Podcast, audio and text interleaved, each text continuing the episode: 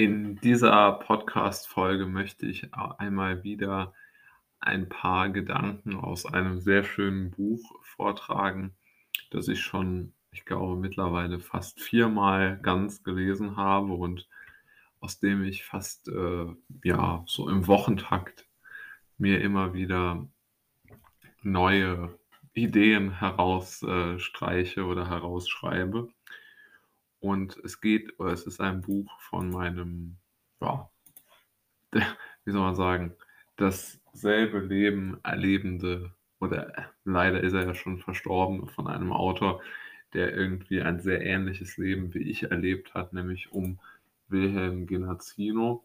Und es geht um ein Buch, in dem er aus meiner Sicht sehr, sehr treffend beschreibt, beziehungsweise sehr mh, hm, zutreffend beschreibt, wie er sich selbst im Leben sieht und wie seine Entwicklung und sozusagen der Blick auf das Leben sich über die Jahre entwickelt hat.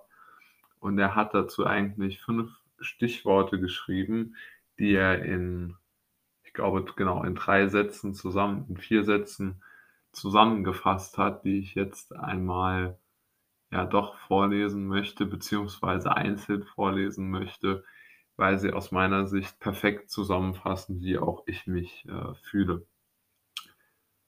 Alle spielten das Verstehen. War das endlich die Wahrheit?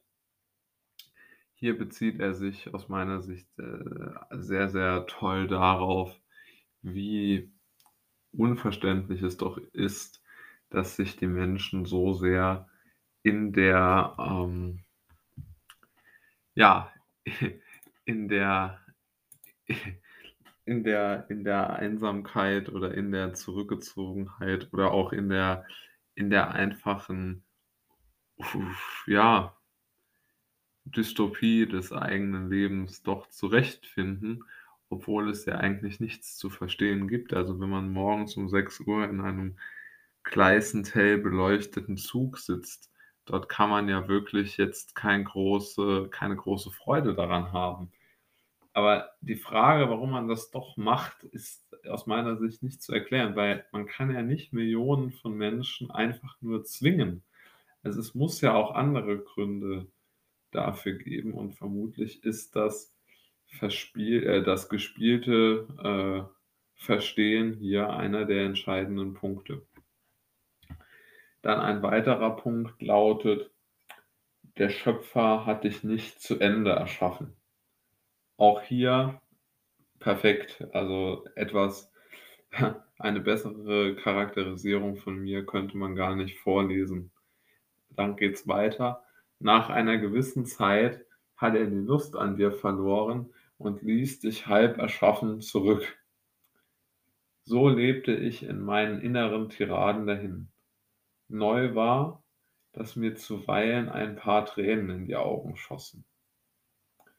Und auch hier muss ich sagen, dass ich das genauso empfinde, eine fast äh, deckungsgleiche Empfindung habe, dass meine Probleme immer, immer schlimmer werden und immer drastischer werden und einen immer größeren, äh, ja, eine immer größere Häme sich auch gegenüber meinem eigenen Leben in mir selbst ausbreitet, weil ich einfach nicht verstehen kann, wieso ich doch solche Probleme damit habe, irgendwo ein ordentliches äh, Leben zu führen.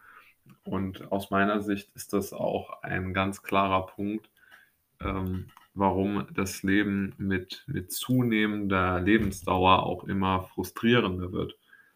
Denn die Frustration, sie, sie umgibt dich in einer Art und in einer Art und Weise, die kaum noch, ähm, ja, kaum noch äh, beherrschbar für mich zu sein scheint. Denn die, ähm, die wirkliche, die wirkliche Definition von, von ähm, von, von Glück heißt ja auch, dass man sich in, in seinem Leben zurechtfindet.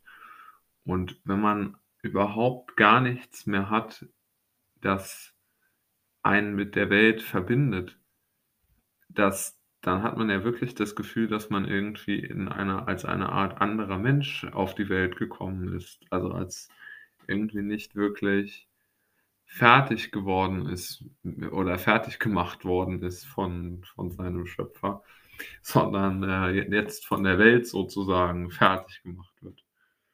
Und es ist auch so, gerade dieser letzte Satz neu war, dass mir zuweilen ein paar Tränen in die Augen schossen.